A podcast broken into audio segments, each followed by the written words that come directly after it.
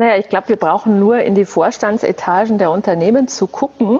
Ich glaube nicht, dass 99 Prozent der Positionen über reine Qualifikation besetzt wurden, weil das wäre schon ein großer Zufall, dass das jetzt alles zufällig Männer sind.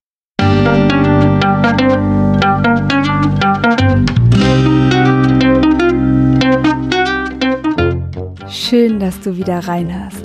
Ich begrüße dich ganz herzlich bei Ich, wir alle dem Podcast und Weggefährten mit Impulsen für Entwicklung. Wir bei Shortcuts laden interessante Personen ein, die uns zu den Themen Selbst, Team und Werteentwicklung inspirieren.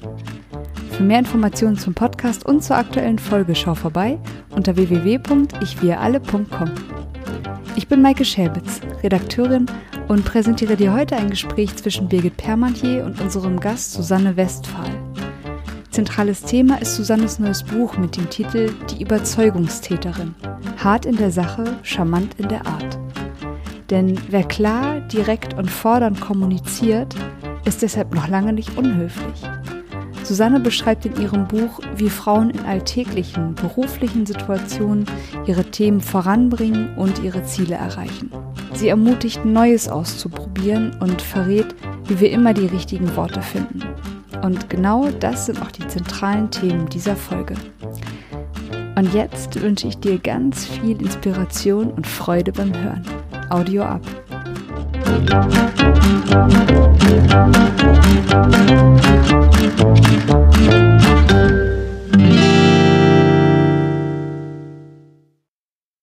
Herzlich willkommen, Susanne Westphal, hier bei unserem Podcast. Hallo. Ja, ich stelle dich mal kurz vor, liebe Susanne. Du bist Kommunikationsexpertin, Unternehmerin, Beraterin, hast das Institut für Arbeitslust gegründet und Autorin mehrerer Bücher, über die du auch sprichst als Speakerin in Unternehmen. Dein letztes Buch heißt Die Überzeugungstäterin und im Untertitel heißt es Hart in der Sache und charmant in der Art. Und um dieses Buch soll es heute gehen. Als Justin Trudeau sein Kabinett vorstellte, 2015, antwortete er auf die Frage, warum es für ihn so wichtig sei, ein genderbalanciertes Kabinett zusammenzustellen. Because it's 2015. Jetzt ist es 2020. MeToo liegt hinter uns als großer gesellschaftlicher Impuls zum Thema Gendergerechtigkeit. Warum brauchen Frauen heute eigentlich immer noch Nachhilfe beim Thema Überzeugungskraft? Naja, ich glaube, wir brauchen nur in die Vorstandsetagen der Unternehmen zu gucken. Ich glaube nicht, dass 99 Prozent der Positionen über reine Qualifikation besetzt wurden, weil das wäre schon ein großer Zufall, dass das jetzt alles zufällig Männer sind. Und die Corona-Krise, die macht es uns gerade auch nicht leichter. Ich stelle gerade in meiner Umgebung fest, dass wirklich tendenziell noch mehr Frauen sich noch mehr um die Kinder kümmern, tendenziell Frauen weniger in Meetings sichtbar sind, sich eher mal ausklinken müssen, wenn ja wichtige Dinge besprochen werden. Mhm. Genau, also kürzlich habe ich gelesen, dass es mehr Thomasse in deutschen Vorständen gibt als Frauen. Was ja sehr deutlich macht, wie da das Verhältnis ist. Aber das liegt ja auch nicht nur an den Frauen, aber da kommen wir gleich mal drauf. Es liegt aber auch an den Frauen, die sich so manches nicht zutrauen. Und du sagst zu Beginn deines Buches, dass Entscheidungen treffen eine wichtige Komponente ist im Zusammenhang mit dem Thema überzeugender zu werden. Das hat mich ein bisschen überrascht. Bitte geh doch mal darauf ein, warum ist das so wichtig, um überzeugender zu werden? Ganz simples Bild und Beispiel, wenn du auf die Straße gehst, bist auf, in einer Fußgängerzone und siehst Menschen, die noch nicht so richtig wissen, wo sie hinwollen. Ja, die wabern so ein bisschen nach links und nach rechts und gucken mal dahin, mal dorthin. Man weiß nicht so genau, wie man mit denen umgehen soll. Manchmal rumpelt man auch so beinahe mit denen zusammen, weil sie dann just wieder die Seite wechseln, wenn man auch des Wegs kommt. Und es gibt Menschen, denen sieht man an, die haben ein Ziel, die wissen genau, wo sie drauf zusteuern. Da gibt es keinerlei Kollisionsprobleme, weil sich alle andere drumherum irgendwie ihren Weg suchen. Mhm. Und das ist das, was du wahrscheinlich manchmal auch bei Frauen beobachtest, dass die so ein bisschen suchend durch die Gegend gehen und sich auf jeden Fall nicht deutlich positionieren. Und du denkst, es liegt an den Entscheidungen. Du schlägst ja auch einige Übungen vor, wie wir entscheidungsstärker werden. Kannst du vielleicht mal eine Übung beschreiben, die dir persönlich besonders geholfen hat, stärker zu werden, im Entscheidungen zu treffen? Ah, also da gibt es ja tausend Ideen, wie kann ich meine Entscheidungen sicherer treffen. Was mir persönlich sehr geholfen hat, ich neigte früher immer sehr dazu, eine Entscheidung so scheinbar mit dem Kopf treffen zu wollen. Da macht man sich dann so Pro- und Kontralisten und denkt, das ist jetzt alles ganz logisch und das ist jetzt alles berechnet und alles hat Hand und Fuß. Und manchmal kommt man damit aber trotzdem in die Irre. Und ich habe irgendwann mal festgestellt, da gab es eine sehr private, sehr wichtige Lebensentscheidung für mich, wo ich mit meinen Nachdenkübungen nicht weiterkam. Da war dieses Pro- und Contra-Auflisten, das war irgendwie begrenzt in seinen Möglichkeiten. Und mir ging es richtig schlecht mit dieser Entscheidung. Und ich habe mir einen Coach gesucht und der hat mit mir was ganz Spannendes gemacht. Der hat mich nämlich auf verschiedene Stühle gesetzt. Der hat gesagt, was gibt's denn so für verschiedene Entscheidungen, die jetzt zur Debatte stehen? Also was könntest du denn entscheiden? Weg eins, Weg zwei, Weg drei. Wir kamen so auf drei Varianten, die überhaupt nur in Frage kommen. Alles andere war Quatsch. Und ich glaubte zu Beginn des Coachings, dass alle drei Varianten gleich blöd sind oder gleich gut sind, je nachdem, wie man es nimmt. Und ich war wirklich unsicher, also wo, wo finde ich da meinen richtigen Weg? Und dann haben wir Stühle platziert im Raum, beziehungsweise ich habe das gemacht, habe mich da drauf gesetzt und habe beschrieben, wie die Welt aussieht, wenn ich diese Entscheidung schon so getroffen habe, dass ich Weg eins zum Beispiel eingeschlagen habe. Und das war eine ganz spannende Erkenntnis, vor allem, weil mir mein Coach hinterher gespiegelt hat, wie ich aussah, als ich auf diesem Stuhl saß und was ich für Worte mhm. verwendet habe, um zu beschreiben, wie es mir jetzt in dieser neuen Situation gerade geht. Und das machen wir eben, glaube ich, ganz intuitiv, dass wir so in unser Gefühl gehen.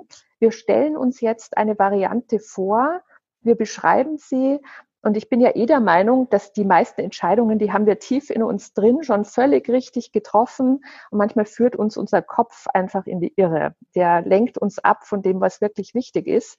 Und solche intuitiven Spielchen wie dieses Reinfühlen in die neue Situation, das bringt nochmal eine ganz neue Ebene rein. Also mir hat es sehr geholfen und wir hatten eine intensive, sehr lange Coaching-Sitzung.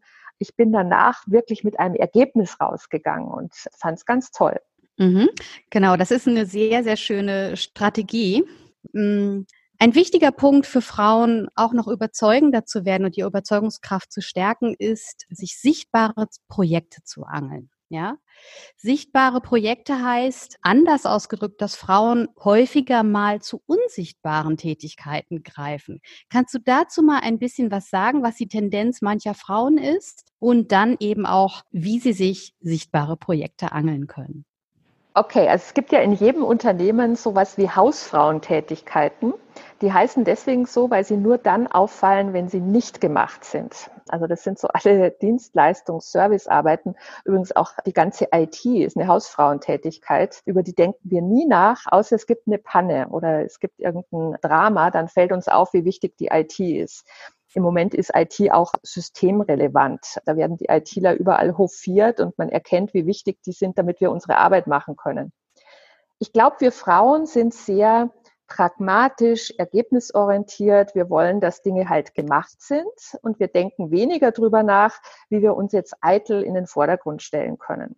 Deswegen sehen wir irgendwie, was ist fürs Unternehmen gerade wichtig, was ist für unser Projekt gerade wichtig. Und dann greifen wir zu und machen, was gemacht werden muss. Und dann ist es halt gemacht. Hinterher stellen wir fest, dass die ganzen sichtbaren Aufgaben, wo sich nämlich jemand auf eine Bühne stellt und das Ergebnis verkündet, oder Tätigkeiten, die mit wichtigen Entscheidern im direkten Kontakt zu tun haben, um die haben wir uns jetzt aus Versehen nicht gerissen ja, weil wir es einfach übersehen haben vor lauter Pragmatismus und Ergebnisorientierung. Und andere haben uns das weggeschnappt und das ist natürlich sehr, sehr schade, denn am Ende bleibt hängen, wen habe ich gesehen im Zusammenhang mit diesem Projekt?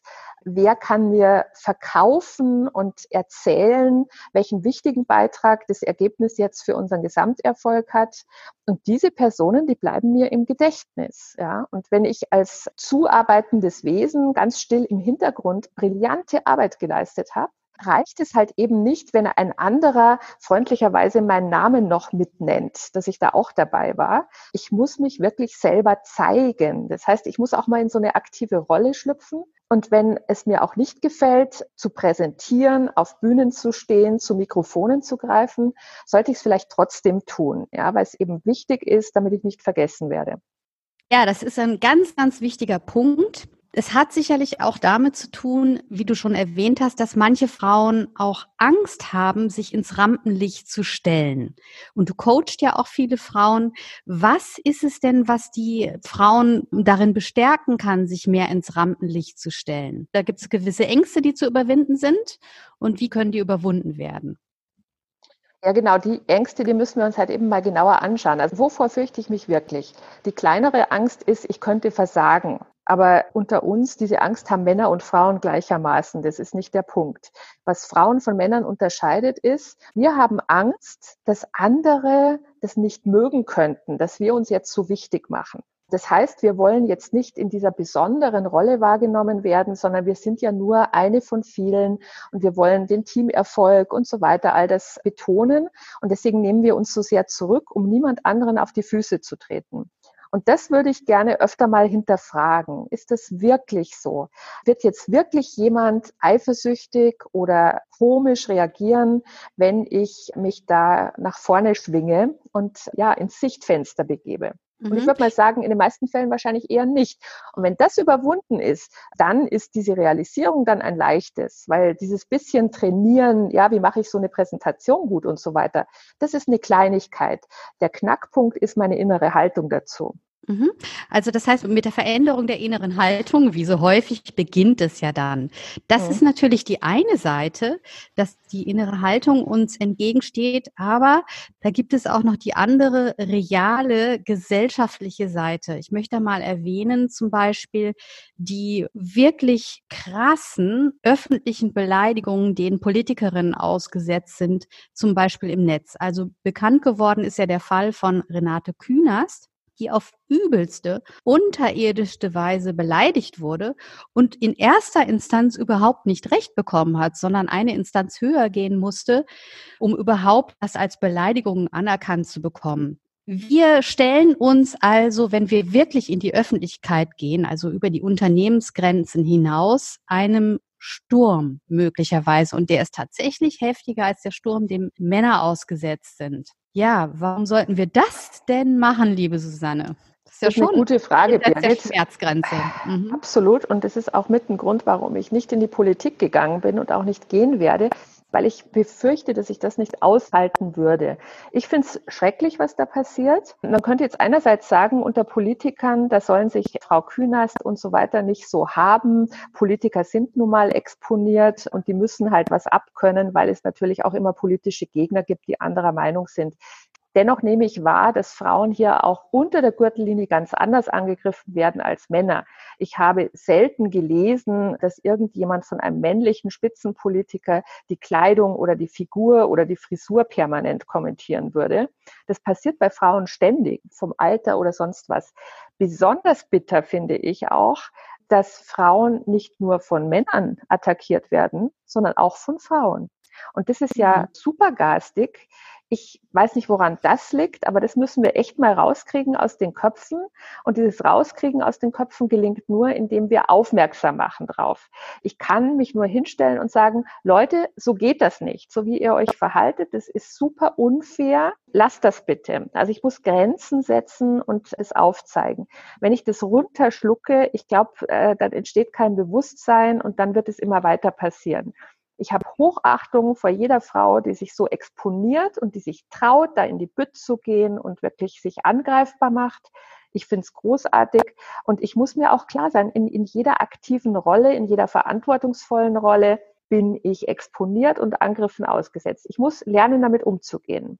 Mhm. Ja, wie gehe ich denn damit um? Also wenn ich jetzt übel beleidigt werde, zum Beispiel, ne, was kann ich denn da machen? Also wenn ich jetzt zum Beispiel Facebook-Posts habe oder mir werden ziemlich üble Nachrichten zugeschickt, die unterirdisch sind, was kann man da machen? Na, da gibt's ja tausend Varianten zu reagieren. Ich meine, zum Ersten finde ich gar nicht die schlechteste Reaktion, vieles zu ignorieren, ganz einfach. Ich glaube, mhm. jemand, der schießt, der will auch Aufmerksamkeit. Und wenn ich sie ihm nicht gebe, dann äh, hungere ich den aus. Also das ist nicht eine feige Reaktion, sondern manchmal eine sehr kluge Reaktion, gar nicht zu reagieren Ich kann auch übrigens verbal ja so ein aktives Ignorieren machen. Wenn zum Beispiel jemand im Gespräch, in der Gesprächsrunde, da kommt von links ein blöder Einwurf, wie wollen Sie als Frau das überhaupt beurteilen können? Ja, irgend so was mhm. Saublödes. Dann kann ich mich abwenden, kann meinen Blick nach rechts wenden und freundlich in die Runde fragen, gibt es noch konstruktive Beiträge zum Thema? Ja, damit habe ich das, also ja. umgebogen und es ist irgendwie klar, hallo, du Hans Wurst, ich ignoriere dich, aber ich schieße mhm. nicht billig zurück.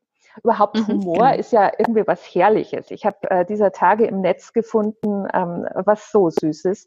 Da sieht man einen Exhibitionisten von hinten, der seinen Mantel öffnet ha, und, und, und eine Frau geht vor ihm vorbei und guckt und greift sich an den Kopf und sagt, ja Mensch, die Schrimps, ich habe die Schrimps vergessen ähm, diese Zeichnung kann man finden äh, im Netz und kann sie sich merken, wenn mal irgendjemand irgendwelche erotischen Aufnahmen unaufgefordert an mich schickt, dann wäre das eine schöne Antwort. Naja, hast du dann sowas wie so einen Ordner in deinem Rechner mit solchen Standardantworten oder Jokes, ja?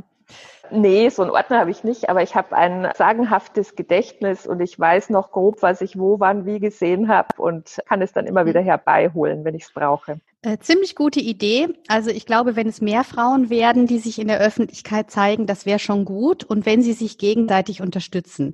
Insgesamt sagst du ja, Frauen sollten lauter arbeiten. Darüber haben wir schon gesprochen und auch darüber, was sie da falsch machen. Sie greifen sich die falschen Aufgaben. Du gibst zum Beispiel auch den Tipp, in Meetings sollten wir mehr und in Verhandlungen sollten wir weniger reden. Wieso sollten wir in Meetings mehr reden? Naja, ganz klar, wenn ich rede, werde ich gesehen. Und in einem Meeting ist es natürlich ganz wichtig, dass hinterher die Entscheider nicht sich fragen, war die eigentlich auch da? Weiß jetzt gerade gar nicht, war die auch da? Äh, nee, die hat gar nichts gesagt wir brauchen da eine Sichtbarkeit und das gelingt uns über Wortbeiträge. Manche Männer knappen sich ja Wortbeiträge dann auf so eine ganz komische, billige Tour, indem sie nachplappern, was jemand wichtiger gerade eben vorher gesagt hat und äh, wollen damit irgendwie Bonuspunkte einheimsen. Das erscheint uns zu lächerlich, das machen wir nicht, weil es uns zu blöd ist. Wenn wir jetzt aber wirklich nichts Neues zum Thema beitragen wollen, dann halten wir meistens die Klappe. Jetzt bin ich wieder beim Pragmatismus. Ja, wir sind so ergebnisorientiert. Wir denken uns, wir wollen doch jetzt hier nicht rumquatschen. Nee, rumquatschen ist vielleicht nicht unsere Art, aber ich kann doch vielleicht mal eine sehr schlaue Frage stellen zum Thema. Oder ich kann doch mal, wenn ein wichtiger Entscheider irgendwas zum Besten gegeben hat, nochmal wiedergeben, was ich jetzt verstanden habe und nochmal eine Anschlussfrage stellen und sagen, ah, heißt das denn dann bezogen auf unsere Kunden in Frankreich das? Und dann stelle ich eine weitere Frage. Und das zeigt allen, ich bin dabei, ich denke mit, ich denke weiter, ich denke nochmal ein Stück mehr. Schön finde mhm. ich auch mhm. immer Fragen nach dem Nutzen, dass ich dann irgendwie immer hinterher wieder drauf zurückkomme und sage, ja, und was bringt uns das konkret? Ja, kann man da ausrechnen, was uns das bringt? Weil so werde ich abgespeichert als jemand, der wirklich tough drauf ist, ja, und der möchte, dass die Ergebnisse stimmen und so. Wenn ich natürlich dauernd zwischenfrage, ja, und wie geht's denn den Mitarbeitern im Team so und so dann damit, werde ich anders wahrgenommen, ganz klar. Ah, ja, genau. Das ist ja ein ganz guter Hinweis. Dann gibt es ja auch immer mal wieder so Szenen im Meeting, wo ich unterbrochen werde. Eine sehr schöne Replik, die du in deinem Buch angeboten hast, war ja herzlich willkommen in meinem Satz. Hat ja. mir wirklich gut gefallen. und das habe ich dummerweise meinen Kindern verraten und rate mal, was ich jetzt immer um die Ohren kriege, wenn ich sie unterbreche. ich komme nicht drauf, verrat's mir.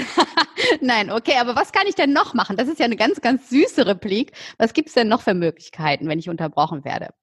Es ist ja immer Geschmackssache und ich muss natürlich auch unterscheiden, in welcher Situation passiert es und in welchem Ton passiert es. Ich persönlich finde es immer so ein bisschen patzig, wenn jemand sagt, unterbrechen Sie mich nicht. Das ist auch so negativ formuliert. Ich habe sehr gute Erfahrungen gemacht mit der Strategie, immer das Beste im Gegenüber annehmen. Dann mhm. klinge ich so herrlich souverän und klingt ganz anders. Also wenn mich jemand unterbricht, unterstelle ich ihm die bestmögliche Absicht also mhm. sage ich zu ihm oder ich sag, würde jetzt zu dir sagen, Birgit, ich freue mich über deine Leidenschaft für dieses Thema. Merk dir gerade mal den Gedanken und lass mich schnell zu Ende führen und dann spreche ich schnell weiter und sag das, was ich sagen wollte. Genau, oder? das ist ja genau das, hart in der Sache und charmant in der Art. Da können wir also noch einiges lernen. Und du sagst ja auch, in Verhandlungen sollten wir aber das Gegenteil machen, nämlich weniger reden. Was sollten wir denn stattdessen tun und wann? Ja, also wenn ich in der Verhandlung zu viel spreche, gebe ich zu viel von mir preis. Mit jedem Satz, den ich äußere, verrate ich, worum es mir geht, was mir wichtig ist, was meine Sorgen und Ängste sind und so weiter. Und der andere hat massig Zeit, jetzt seine Argumentation genau darauf abzustimmen. Und wenn ich Pech habe, argumentiert er mich hinterher in Grund und Boden. Besser Klappe halten, auch mal ein Vakuum entstehen lassen, mal schweigen und den anderen angucken und auch mal eine Frage stellen zwischendrin und den anderen damit zu zwingen, selbst zu sprechen. Jetzt habe ich Zeit gewonnen, jetzt verrät der andere mir, was ihm wichtig ist und wo ich meine Argumentation aufbauen kann. Also ich habe einfach die besseren Karten in der Verhandlung. Mhm. Wie kriege ich denn durch geschicktes Fragen die Interessen, die wahren Interessen meines Verhandlungspartners raus? Ja, das geht schon mit dem Smalltalk los, ja, dass ich zu Beginn eines Gesprächs, ich meine, wenn ich in eine Gehaltsverhandlung gehe, kann ich ja auch mal zwei, drei Takte erstmal über die aktuellen Geschehnisse und Befindlichkeiten sprechen. Und ich kann mich mal erkundigen, wie geht's denn meinem Chef mit seiner Sichtbarkeit? Wie geht's ihm denn mit seinem Chef-Chef oder seiner Chefin-Chefin ähm, mit irgendwelchen Errungenschaften, mit irgendwelchen Zielen und so weiter? Und wenn ich Glück habe, plaudert er jetzt ein bisschen aus dem Nähkästchen und ich weiß genau, was sind seine sensiblen Punkte, ja, worauf achtet er selbst gerade besonders. Und darauf kann ich später Bezug nehmen und ich kann sagen, Sie haben eben ja gesagt, es ist Ihnen besonders wichtig, dass wir in dem und dem Bereich Kosten senken. Und gerade deshalb ist es so wichtig, dass ich dieses Projekt XY weitermache, weil es führt genau dazu, dass. Und dann habe mhm. ich eine prima Anschlussargumentation und er kann nicht anders als mir zustimmen, zunicken. Genau, sehr schön. Abgrenzen und Nein sagen ist natürlich auch ein weiteres Thema in Verhandlungen natürlich und auch überhaupt im Leben, damit wir nicht überhäuft werden mit Tätigkeiten, die wir ja eigentlich gar nicht machen wollen, weil sie so unsichtbar sind. Wie kann ich das denn machen, damit ich mehr Zeit habe? Denn es ist ja ein altes Gesetz, wer Zeit haben will, muss Nein sagen können. Was ist dein wichtigster Tipp zum Abgrenzen und Nein sagen? Zunächst muss ich auch mal unterscheiden, wer kommt jetzt mit einem neuen Antrag und einem neuen Thema auf mich zu? Ist es mein Chef, meine Chefin? Dann kann ich nicht sagen, nee, mache ich nicht. Das ist Arbeitsverweigerung. Aber es ist ein Unterschied, ob ich jetzt die Augen innerlich rolle und mir denke, was will denn der Depp oder die Deppin schon wieder von mir? Die muss doch wissen, dass ich so viel zu tun habe. Oder ob ich erkenne, offenbar habe ich zu wenig kommuniziert, woran ich gerade dran bin. Also kommt jemand übergeordnetes auf mich zu, würde ich immer sagen, du gerne, mache ich. Ich habe nur gerade folgende Situation. Diese fünf Bälle jongliere ich gerade in der Luft. Hilf mir bitte, sag mir, welchen soll ich dafür fallen lassen. Das heißt, ich delegiere so ein bisschen diese Entscheidung, was wichtig ist an den anderen und erinnere ihn ganz nebenbei daran, was sonst noch alles auf meinem Plan ist. Vermutlich hat derjenige das nämlich gar nicht im Kopf oder weiß das halt nicht auswendig. Manchmal gibt es aber auch Kollegen, die nerven uns und laden ständig irgendwas bei uns ab, weil wir es besser, schneller können oder einfach nur, weil sie es nicht so gerne machen. Jetzt sind wir pragmatisch zielführend und machen es auch gelegentlich und schwupps sind wir in der Nummer drin und es kommt immer auf uns zu, dieses Thema. Da kann ich mich schon mal als erstes dahingehend wehren, dass ich mich nicht überfallen lasse. Also wenn jemand zwischen Tür und Angel kommt und sagt, kannst du mal eben schnell? Dann antworte ich nicht eben schnell, sondern dann sage ich, du, lass uns in einer Viertelstunde drüber reden. Ich möchte hier gerade noch was fertig machen. In dieser Viertelstunde kann ich mir genau überlegen, was will der jetzt vermutlich von mir und wie könnte ich argumentieren. Also ich gewinne Zeit und der Überraschungsmoment ist weg. Wenn ich ganz großes Glück habe, ist sein Thema schon erledigt, weil er hat sich jemand anderen gesucht oder hat selbst erledigt. Das kann auch passieren. Mhm, okay. Zeitgewinn ist quasi auch ein wichtiger Hinweis beim Verhandeln. Verhandeln ist für Frauen auch insofern wichtig, als dass sie, das ist jedenfalls meine Beobachtung, häufig nicht fordern. Sie geben sich eher mit dem zufrieden, was sowieso schon da ist, verhandeln auch weniger häufig übers Gehalt. Dazu hast du ja auch ein bisschen was geschrieben im Buch. Wie kann eine Frau sich Mut fassen und mehr Gehalt fordern? Da sind wir wieder bei der inneren Haltung angekommen. Ich muss mich zuerst mal ganz gut erkundigen zum Beispiel beim Thema Gehalt. Was ist üblich? Was ist möglich? Was verdienen andere? was verdienen andere im selben Unternehmen, was verdienen andere in anderen Unternehmen, die meine Qualifikation haben. Und wenn ich so gut vorbereitet bin und mir wirklich selbst auch klar bin über meinen eigenen Wert, dann werde ich anders argumentieren und dann kann ich auch anders fordern. Wenn ich das Gefühl habe, eine Gehaltserhöhung, das ist jetzt ein Geschenk, das mir eigentlich nicht zusteht, dann werde ich mit dieser geduckten Haltung da auch reingehen und das wird der andere spüren. Und das wird er merken an meiner Körpersprache. Menschen, die sich klein fühlen, die machen was ganz Lustiges, die ziehen manchmal so ganz kaum merkbar die Schultern ein paar Millimeter, ein Zentimeter hoch und der Kopf geht so ein bisschen runter. Und wenn mhm. jemand in einem Gespräch das mit mir macht, dann triumphiere ich innerlich, weil ich weiß, ha, du hast ein schlechtes Gewissen, mich um was zu bitten. So, und dann weiß ich, mhm. da gewinne ich. da kann ich gegen. Das erinnert mich an dieses Video von, ich weiß gar nicht, wie diese Forscherin heißt, die über Körpersprache geforscht hat, das ähm, TED-Video, Fake it till you make it. Da ja. haben die ja auch so ja. Leuten empfohlen, sich eine Minute vor einem Bewerbungsgespräch einfach hinzustellen, ganz aufrecht und die Arme nach oben zu reißen.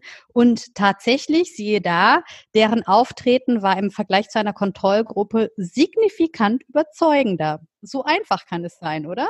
Dieses Fake it until you make it Prinzip, das funktioniert immer, immer, immer. Also ich kann dir das auch nur privat erzählen. Wir haben hier ja, zu Hause manchmal lustige Szenen, wenn wir Gäste erwarten, haben mein lieber Mann und ich uns immer in der Wolle, weil wir uns uneinig sind, wie perfekt alles vorbereitet sein muss. Also das oh, heißt, ich freue mich auf den Besuch bei dir.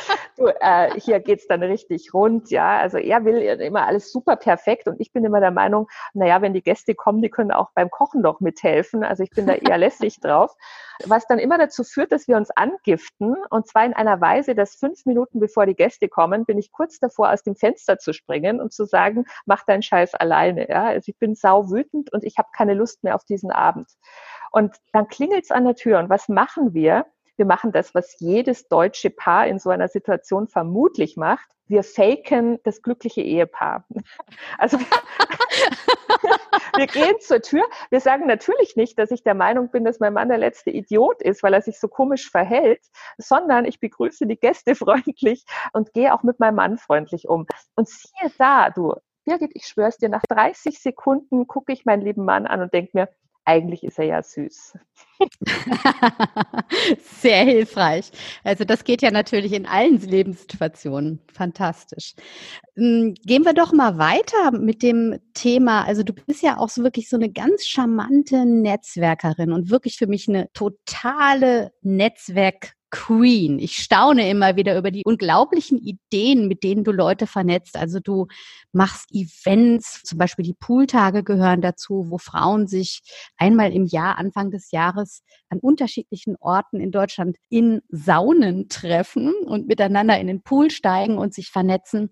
Das ist eine Idee, die du hast. Du bringst immer wieder Menschen aus unterschiedlichen Berufsgruppen zusammen und bist auf allen Netzwerken aktiv. Dazu kann ich immer sagen, wir kennen uns ja auch tatsächlich über Twitter, was eine ganz lustige Geschichte ist. Darüber möchte ich mit dir jetzt auch noch mal ausführlicher sprechen. Warum ist Netzwerken für Frauen insbesondere so wichtig? Und nicht nur für Frauen wahrscheinlich. Das ist für alle total wichtig. Also wir merken es halt immer dann, wenn wir in Not sind, dann merken wir, wie wertvoll Netzwerke sind. Ich habe jetzt in letzter Zeit bei einigen Leuten mitbekommen, die verlieren gerade ihren Job oder die sind höchst unzufrieden mit ihrem Arbeitgeber oder das Unternehmen kommt in Schwierigkeiten und es ist klar, dass man sich von vielen Leuten trennen muss. Und wenn ich in so einer Situation jetzt anfange, mir ein Online-Profil in einem Netzwerk anzulegen und meine ersten fünf Kontakte da zu verknüpfen, dann kann ich mir ausrechnen, dass es ungefähr zehn Jahre dauern wird, bis irgendjemand mir so nahe ist, dass er mir verrät, du hör mal in Unternehmen XY, da suchen sie demnächst den und den. Bewirb dich doch schon mal initiativ. Also wenn ich gut verdrahtet bin, dann bekomme ich die wichtigen Informationen mit. Und zwar übrigens auch nicht nur beruflich. Ja, es, es reicht, wenn einer in der Familie eine seltene Krankheit bekommt. Auch da wurde mir mein Netzwerk schon sehr nützlich, weil ich mal in die Runde gefragt habe, kennt sich denn jemand aus mit folgendem medizinischen Fachgebiet? Und es ist ganz erstaunlich, wer da schon Erfahrungen gemacht hat und wer dir dann mit Tipps helfen kann. Mhm. Nee, du hast ja auch keine Scheu, solche Sachen zum Beispiel auf Facebook zu posten oder eventuell sogar bei Twitter nachzufragen, wo es ja eine ähm, unendliche Öffentlichkeit theoretisch gäbe, die das dann von dir mitbekommen. Das ist ja auch schon sehr speziell. Viele Leute würden gar nicht so viel Privates offenbaren in so öffentlichen Netzwerken. Aber du machst das. Hast da keine Scheu. Ja, ich mhm. mache das. Ich muss ja auch nicht outen, wen diese Krankheit betrifft. Das muss ich ja nicht dazu schreiben. Ja, ich muss ja nicht die Privatsphäre eines anderen verletzen. Und wenn es um mich selbst geht, dann kann ich ja überlegen, ob ich reinschreibe, dass es um mich selbst geht oder ganz neutral, ich frage für einen Freund, ja, äh, kann ja auch mal so um einen Hinweis bitten. Also diese Grenze, die kann ich ja selber definieren. Ich habe nur in meinem Leben bisher die Erfahrung gemacht, wer nicht fragt, der nicht gewinnt. Je klarer ich äußere, was gerade wichtig ist für mich und was mir gerade sehr weiterhelfen würde, umso mehr und reichlicher wurde ich beschenkt, wirklich beschenkt durch ganz tolle Hinweise, durch zupackende Unterstützung. Und es gibt unendlich viele Menschen, die haben Freude dran, anderen zu helfen und denen was Gutes zu tun. Man muss es mal so sehen. Ich nehme denen ja die Freude an diesem Helfensthema, wenn ich gar nicht sage, was ich gerade brauchen kann. Ich kann es mhm. dir gerade mal andersrum erzählen. Meine Nachbarin unter uns, die hat vor einem Dreivierteljahr ein Baby bekommen. Nach drei Wochen kam die irgendwann mal hier hoch, fünf Uhr nachmittags klingelt, drückt mir ihr Neugeborenes in die Hand und sagt, Susanne, ich muss jetzt wirklich mal schlafen. Ich fand's großartig. Die war müde und hat mich gefragt, ob ich ihr Kind nehme. Und ich hätte es schon gesagt, wenn es nicht gepasst hätte. Und ich war ihr doppelt dankbar über ihr Vertrauen. Nämlich erstens hat sie mir ihr Kind anvertraut, was toll ist. Zweitens hat sie mir vertraut, ich würde es schon sagen, wenn es nicht passt oder nicht geht. Und es ist das schönste Kompliment, was ich in einer menschlichen Beziehung jemandem machen kann. Es ist ja ein Vertrauen, das ich zeige, indem ich mich mit einer Schwäche oute und sage, ich könnte dich jetzt hier gerade mal gut gebrauchen. Wichtig mhm. ist halt, dass ich dann auch mit Verständnis damit umgehe, wenn der andere sagt, nee, geht nicht kann dir nicht helfen. Es muss mhm. immer okay sein. Also das ist ja genau auch wahrscheinlich eine der Scheupunkte, die Angst vor dem Nein. Also wenn ich was frage, könnte ja jemand auch Nein sagen. Ich denke da an einen bekannten Buchtitel von einem Hau drauf Verkaufstrainer, der ist ein Buchtitel heißt Nein gesagt hat er schon. Das finde ich irgendwie auch immer sehr hilfreich, wenn ich mich frage, frage ich jetzt danach oder nicht? Weil wenn ich nicht frage, lautet die Antwort sowieso auch Nein. Also dann kann ich es ja auch machen. Andererseits, du bist ja, wie gesagt, nochmal Netzwerkexpertin. Wie gehst du eigentlich da ran? Jetzt hast du schon gesagt, deine Haltung ist selber helfen und auch ohne Scheu nachzufragen. Was sind so praktische Tipps von dir, bei LinkedIn sich zu vernetzen? Was ist überhaupt gerade das Netzwerk, was du am meisten nutzt und dir am meisten hilft, auch beruflich?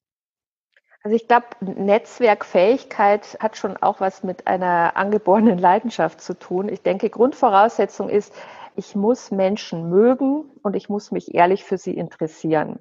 wenn das nicht der Fall ist, dann bin ich auch kein guter Netzwerker, weil dann drücke ich nur irgendwie meine Interessen irgendwo rein und durch. Es gibt genügend Leute, die sind auf Twitter, auf Facebook unterwegs und die posaunen immer nur raus. Die blasen immer nur raus, wie es ihnen geht und was sie wollen. Das ist kein Netzwerken. Das ist ein Megafon, das nur in einer Richtung funktioniert. Also die haben Netzwerken nicht verstanden. Ich verstehe unter Netzwerken dass ich den Kontakt suche, dass ich das Gespräch suche, dass ich den Dialog suche.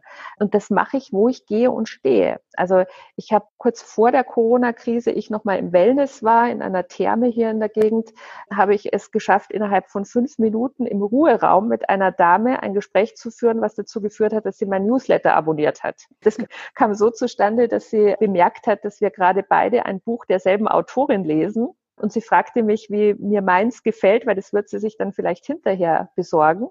Und ich habe mit ihr weitergeplaudert und es ging um Buchtipps und ich verriet ihr, dass in meinem Newsletter jede Woche ein Buchtipp auch vorkommt. Und dann war sie gleich hochinteressiert, hat sich das aufgeschrieben und war in Kontakt mit mir. Also ich muss einfach freundlich, offen, neugierig sein, mit Menschen ins Gespräch kommen, sie mögen und nicht immer sofort darauf abzielen, dass es jetzt irgendetwas bewirken muss, sondern das ist eher der zufällige Effekt, der hinterher bei rauskommt. Mhm. Ja, also du kommunizierst dann quasi auch absichtslos freundlich in den offenen virtuellen Space hinein. Ist das so gut zusammengefasst oder gibt es da dann doch noch manchmal sowas? Das ist schon mal vielleicht die erste Strategie, diese Grundoffenheit zu haben. Und natürlich kann ich auch strategisch netzwerken und das jetzt noch verstärken. Zum einen finde ich zum Beispiel ganz wichtig, dass man sich auch mit höherrangigen Entscheidern vernetzt. Da gibt es auch Studien drüber, die beobachtet haben, dass Frauen dazu neigen, sich immer nur mit gleichrangigen oder mit Menschen mit niedrigerer Hierarchieebene zu vernetzen. Während Männer ganz schnell dabei sind, jemanden ein paar Stufen über sich einfach so von sich aus auf Xing oder auf LinkedIn zu kontaktieren und anzuschreiben. Also da kann ich nur sagen, nur Mut, nur los. Ich überlege mir dann dabei, wer ist denn für mich interessant? Was sind denn Menschen, die mit Themen arbeiten, die es mit Themen zu tun haben, die für mich interessant und wichtig sind? Und diese Menschen schreibe ich dann an, aber nicht, indem ich ihnen schreibe, hey, brauchen Sie nicht mal ein Seminar oder Coaching, ja, oder eine Beratung, sondern ich schreibe die an und kommentiere erstmal, was mir bei ihnen auffällt. Und ich sage, Mensch, das ist ja spannend, was Sie hier für einen Artikel geschrieben haben oder Sie haben ja einen interessanten Firmennamen. Was verbirgt sich denn hinter so und so? Und so komme ich mit Menschen ins Gespräch und ich werde auch ganz anders wahrgenommen, wenn ich eben sozusagen beginne, auch wieder Fragen zu stellen und mich für den anderen zu interessieren. Mhm. Also das heißt, wenn du dich vernetzt, dann gibst du keine Standardfloskeln raus wie, ja, Synergieeffekte sind nee. ja unglaublich wichtig, beziehungsweise Kontakte schaden ja nur dem, der sie nicht hat und all solche Floskeln, die wir ja ständig kennen und ähm, so eine Art äh, LinkedIn oder Facebook Bullshit-Bingo sind, sondern du gehst ganz individuell auf die Leute ein. Das genau. Und ja. man hat ja auch genug zu tun, ganz ehrlich. Also ich kontaktiere ganz selten jemanden so kalt einfach über seinen Titel, sondern ich bin ja schon genügend beschäftigt, die Leute zu kontaktieren, denen ich wirklich begegnet bin oder wo ich wirklich irgendwo im Netz einen interessanten Artikel gelesen habe oder wo ich sonst irgendeine Form von Kreuzung hatte. Ich glaube, auch das ist wichtig beim Netzwerken, äh, dass man da fleißig dranbleiben muss. Ich kenne ganz viele Menschen, die mhm. sammeln auf Veranstaltungen tausende Visitenkarten vor Corona zugegebenermaßen, aber die mhm. machen dann hinterher nichts mehr damit. Die mhm. sammeln Kontakte, aber es geschieht nichts mehr. Und wenn ich und du machst das ganz konsequent. Mhm. Ja, ich übersehe es auch schon mal, aber aber ich gebe mir Mühe, da dran zu bleiben und nehme mir schon vor, wenn ich einen Kontakt habe. Und das Beste funktioniert immer, wenn ich es sofort mache. Also wenn jemand im Zug mit mir einen Smalltalk geführt hat und mir seine Visitenkarte gegeben hat und wir kamen echt nett ins Gespräch, passiert mir im Zug übrigens sehr, sehr häufig. Sobald der ausgestiegen ist, mache ich sofort den Kontakt auf LinkedIn und schreibe ihm, dass ich das Gespräch angenehm fand und dass ich mich freue, wenn wir in Verbindung bleiben. Und vielleicht schicke ich ihm auch nochmal irgendwas Interessantes, was einen Bezug hat zu unserem Gespräch. Keine Ahnung, wir haben über Südtirol gesprochen und ich schicke ihm einen Hoteltipp, über den wir geredet haben oder irgend sowas, dass der mich abspeichert als erfreulich, sympathisch, nützlich. So. Ja, das ist eine gute Idee. Ja, wir haben ja jetzt sehr, sehr viele Themen gestreift und was auch noch ganz, ganz besonders ist, finde ich, du hast ja auch noch hinten in dem Buch ein Kapitel zum Thema Sprüche für die Handtasche. Da hast du auch so ein paar ganz freche Repliken dabei. Das ist natürlich so eine Geschichte mit dieser Schlagfertigkeit. Ne? Wenn das so Standardsätze sind, was ist deine Erfahrung? Wirken die immer? Also wir können ja mal ein paar davon benennen, wenn du willst. Ich würde jetzt gerne mal mit dir ein paar Situationen durchgehen und du sagst mal, wie du darauf reagieren würdest, okay? Mhm, ich versuch's. Also, ja, ich versuch's, okay. ja, Mensch, also sowas, das kann ja nur von einer Frau kommen. Danke, würde ich dann sagen.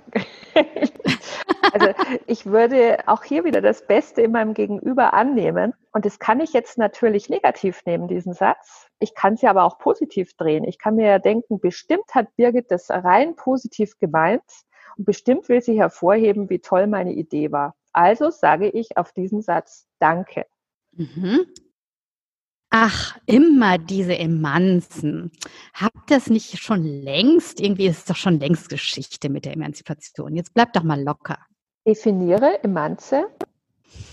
Ja, jetzt bringe ich dich in Zugzwang. Also ich stelle eine Frage zurück. Das ist eine Doppeltaktik. Zum einen gewinne ich Zeit. Ähm, ich äh, bringe dich ein bisschen in die Bredouille. Jetzt musst du nachdenken. Übrigens, ja, Emanze ist ja jetzt kein Schimpfwort, also zumindest nicht immer. Aber wenn jemand ein Schimpfwort gebraucht hat und ich sage, definiere Arschloch, wie meinst du das jetzt genau, dann wird dem anderen auch nochmal sehr bewusst, was er da gerade gesagt hat. Und ich bin nicht so mit dem Zeigefinger unterwegs, sondern es ist auch wieder etwas humorvoller und wirkt im Zweifel souveräner. Mhm, auf jeden Fall. Was machst du denn, wenn einer sagt sowas wie, na, sind wir denn heute wieder schlecht gelaunt? Ich nicht, Sie. Also wenn jemand mit diesem Wir-Prinzip kommt, Sie und wer noch, könnte ich auch sagen. Also der hat jetzt den Fehler gemacht und wir gesagt und ich kann mich mit einbeziehen oder ich kann einfach annehmen, der kann mich gar nicht meinen, der kann ja nur sich und jemand andere meinen.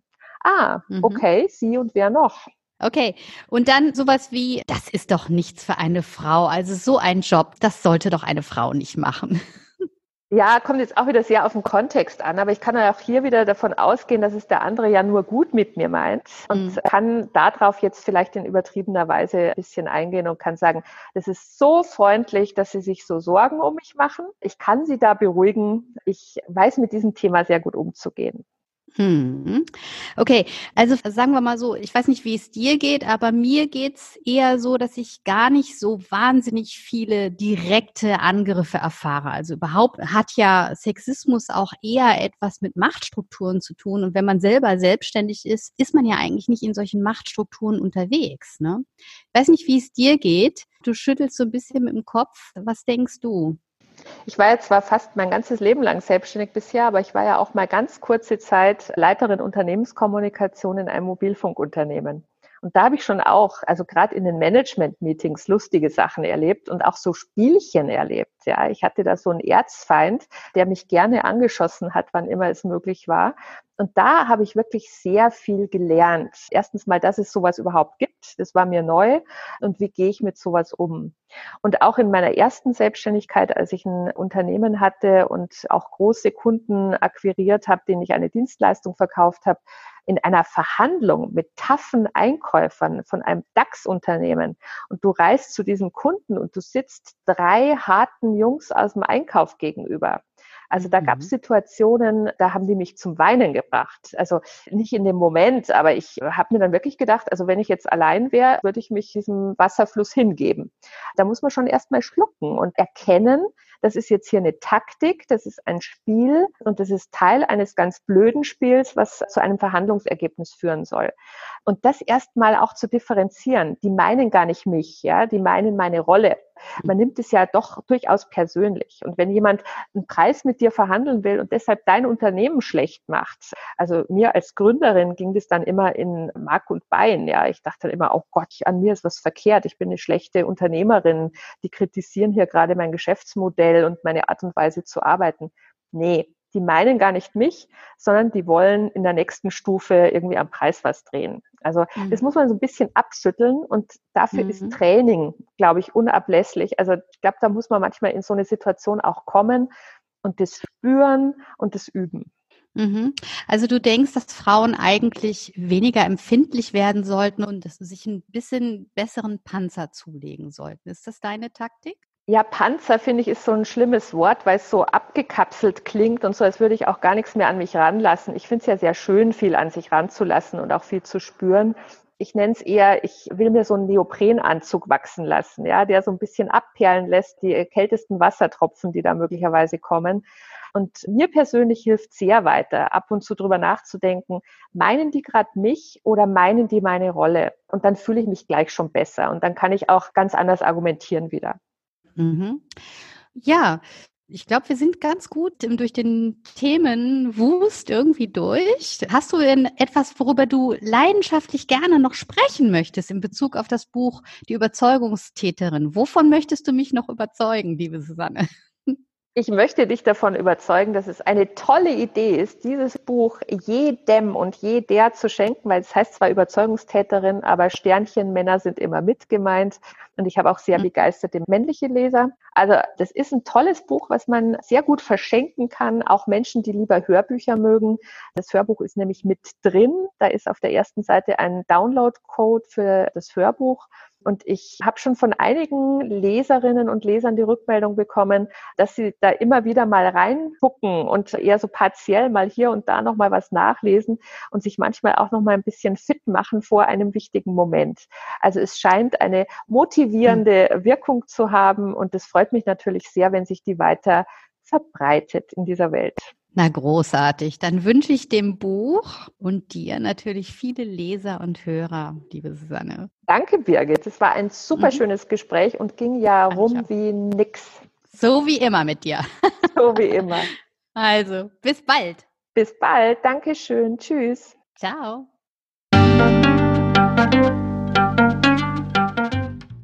Das war eine Folge von Ich, wir alle, dem Podcast und Weggefährten mit Impulsen für Entwicklung. Wir bei Shortcuts begleiten und unterstützen Unternehmen bei der Entwicklung von zukunftsfähiger Führung, Kommunikation, Unternehmenskultur und Design. Mehr Infos zu unseren Angeboten, zum Podcast und der aktuellen Folge findest du unter www.ichwiralle.com.